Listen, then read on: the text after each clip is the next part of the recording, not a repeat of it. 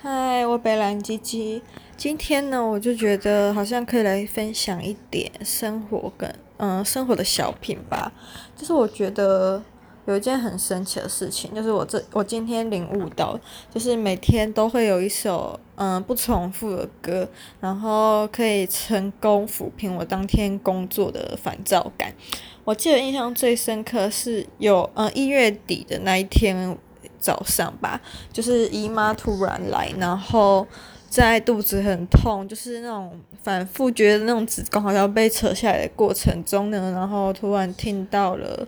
赵雷的《成都》。其实我那时候在听的时候，我第一个想法是，我觉得他唱的《成都》跟我那时候去的成都不太一样。我那时候去成都其实蛮意外，因为我去交换的时候从来没有想过要去成都，就是双十。还是十一长假，嗯，十一长假吧，中国的国庆日。嗯，那时候我的同寝室友学姐刚从成都回来，我则是从西北就甘肃省玩回来。然后她那时候送了我一只熊猫的娃娃，我就觉得去了中国，怎么可以不去看一下中国的国宝熊猫呢？啊，熊猫跟猫熊随便啦，就不去看那个黑白黑白猫熊黑白熊。呢，对，所以我就在他给我娃娃的那一天，迅速的订好去成都的机票。呃，订好成都机票那一天，距离十一长假结束好像不到两天的事情吧？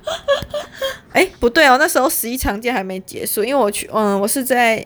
十一长假前就去甘肃省，然后十一长假结束前又订了去成都的机票，然后就在十一长假结束后两天跑去成都。因为呢，那时候我修了一门课叫电影概论，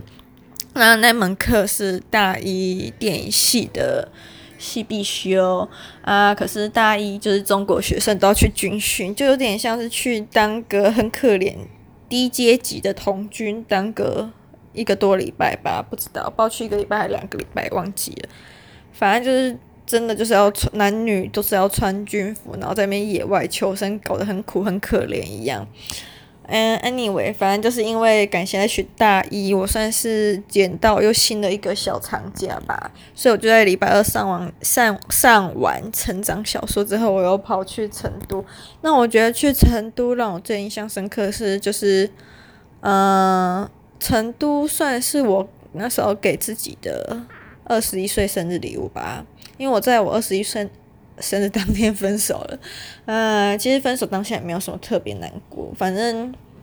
就是大家很久没见面了，然后也就觉得隔阂有产生吧。可是后来我室友在跟我回忆这段事情的时候，他就说啊，可是北京跟台湾又没有时差。我想哦，干你哪里？还真的诶，就突然想到这件事情，我就觉得很香，很好笑。然后哎，你反正那时候去成都的时候，也不是。去让自己散心，什么不要忘，呃，赶快忘记失恋这件事情，就只是第一次一个人在中国，整趟旅行都是自己一个人，然后就是练习独处吧。我觉得虽然去中国交换已经算是一个人独处了，但因为我隔壁房间的室友刚好就是系上学姐，我们是因为到交换才变熟，那在中间我们还是会多少会互动啊，所以我也觉得在某些方面来说也不算是到真正的一个人独处吧。然后在成都的那段时间，哦，顺便靠北一件事情好了。很多人都觉得去什么四川就一定还有重庆的店要吃麻辣火锅，到底是谁规定的？我真的很不爽这种事情。我觉得为什么我去四川，然后一定要去吃火锅？我跟你讲，我真的觉得火锅这种东西，我现在可以哦，我之前。回台湾之后，我也实验一个人去吃公馆的锅，因为我真的觉得一个人吃火锅没什么样啊。后来我很常去吃公馆的，呃，东极海产的时候，也发现蛮多女生都一个人去吃火锅，我觉得很好啊。你一个人时候才可以好好品尝食物的味道吧。就火锅这种东西，不管是一个人吃还是跟很多个人吃，我觉得风味都不一样。很多人吃就很像在围炉吧，然后就是有种好好结束这一天，然后。年年有余嘛，就是这种好像庆丰收的概念。好，然后我不知道为什么讲到这里啊？对，讲到四川吃火锅这件事情，我去吃四川的时候，啊，我去成都的时候，就是我没有吃火锅，但我有吃冒菜。然后我有个室友，他跟我同期去交换，他后来就有一天跟我说：“你去成都竟然没有吃火锅，去成都就是要吃火锅啊，so sad。”我那时候就没有回他讯息，因为我觉得就是单纯不想要开战而已，就有点懒得理他，就觉得关你屁事。为什么去什么地方都一定要做什么事情？好像我去这个地方不做什么事情，就是没有达成某个目的一样。但我觉得你去一个地方，然后你为做而做，你会开心吗？搞不好你还失望更多吧？为什么不要顺从你自己的心，都一个人去的，然后没有周围外物的纷扰，你就是好好体验跟当地人互动，还有跟去到那个地方的观光客，还有旅馆的客人的互动吧？就好好着重 把重心放在其他地方，为什么要放在就是去这个地方一定要达成某个目的地上面呢？我就觉得很赌烂。哦，反正就是一个小抱怨，而且去四川成都的时候啊，我就觉得吃火锅是一件很麻烦的事情。为什么呢？因为晚上的时候，就是你会发现四川人过得很像退休生活，就是他们步调是还蛮缓慢的。那我那时候为了省钱吧，我很常一个人骑脚踏车在马路上晃，就去一个景点三公里，那我就从旅馆骑三公里到那个景点，然后在逛完那个景点之后，再骑什么四五公里到一些巷子里面啊之类的，所以我在四川的时候，除了那个熊，嗯、那个去都江堰那个专车以外，其实我没有坐过四川的公车诶、但我也觉得不怎样啊。啊，也有有，我有坐过四川的公车，就是那天逛完都江堰要去青城山的时候，有坐那个都江堰市的那个到青城山的公车，这样应该算有啦。但是在成都市区的话就没有，就是大部分都是靠走路跟骑脚踏车当做交通运输工具。有时候你换一个嗯、交通方式，你有时候会看得更多。像我后来跟我那个去成都送熊猫学姐聊成都的种种，还有都江的种种的时候，我会发现我是一个很抠的人，然后那时候都只付基本的门票费，然后就在里面走透透。那时候他为了不知道可能不熟吧。那时候成都跟都江堰也是一天走完，我也是。那他是跟团就参加什么一日游，他们参加一日游，他在都江堰的时候就没有走到后面那个什么茶马古道啊啊！可是我就有，就是大家都一样付那个门票钱，可是我看就是比较多，然后全程都是靠自己的双脚，真的觉得我很厉害。就是你在一个人的时候没有其他人的帮助，好，可能我比较急白，就很。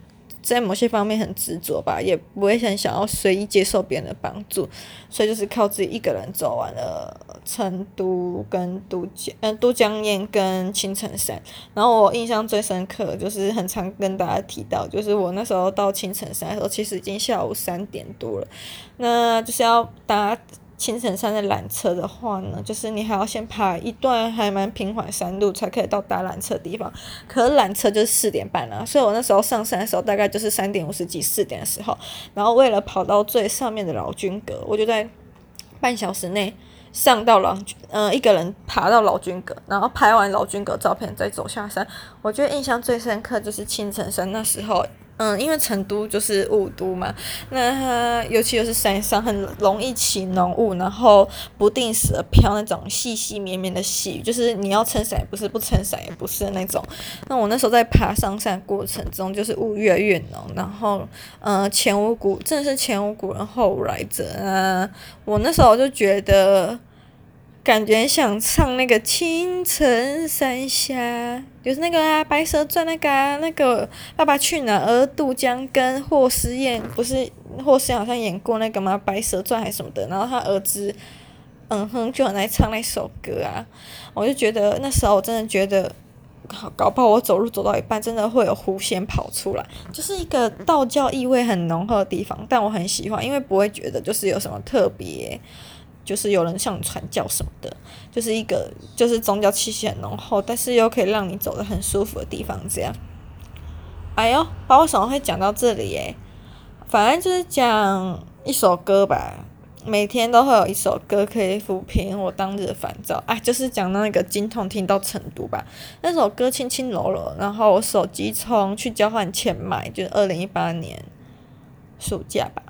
买到现在呢，从来没有下载过任何一首歌。但我那天听到之后，我就下载成都，然后把它当成闹钟铃声。可是前几天不小心删掉了，所以现在又是手机内建的铃声。不管了，反正我很快就会关掉。所以其实用哪一首歌也没差。有时候如果铃钟是那个闹钟铃声是成都的话，反而会想要听更久一点，反而不会想起来。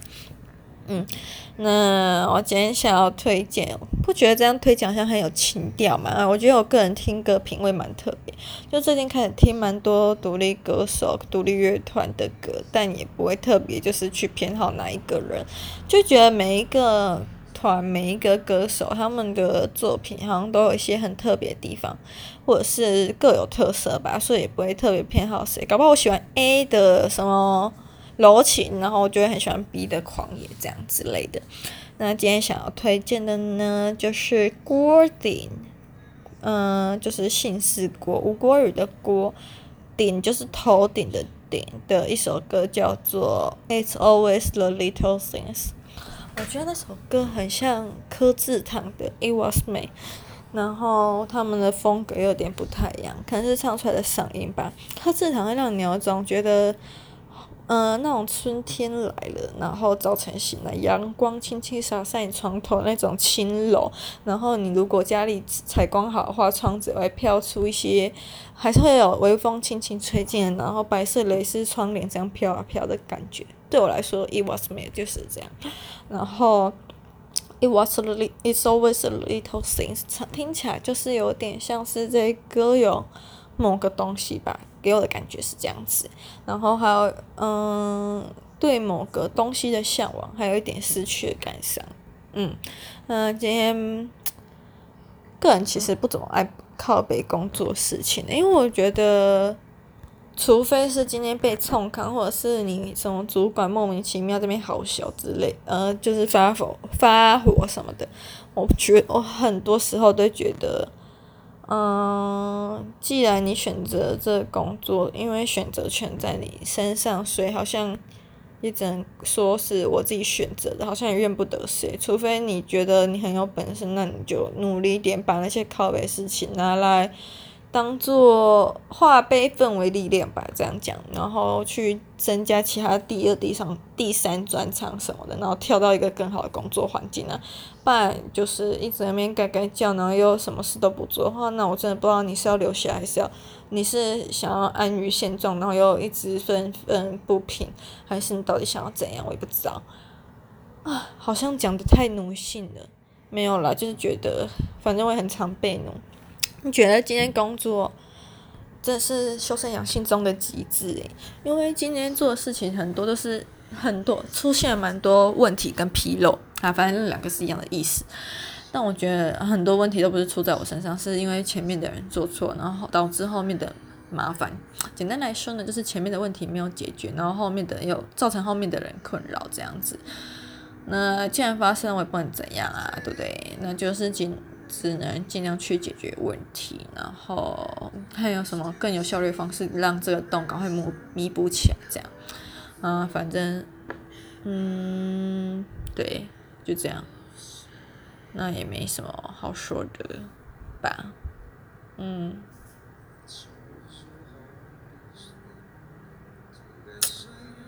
对啊，不然还能怎样？很多时候不都是逼不得已。逼不得已，身不由己嘛。对，然后也没，嗯，大概就这样。但我觉得每天现在如果分享一首歌，搞不好世界会更美好吧，吧之类的。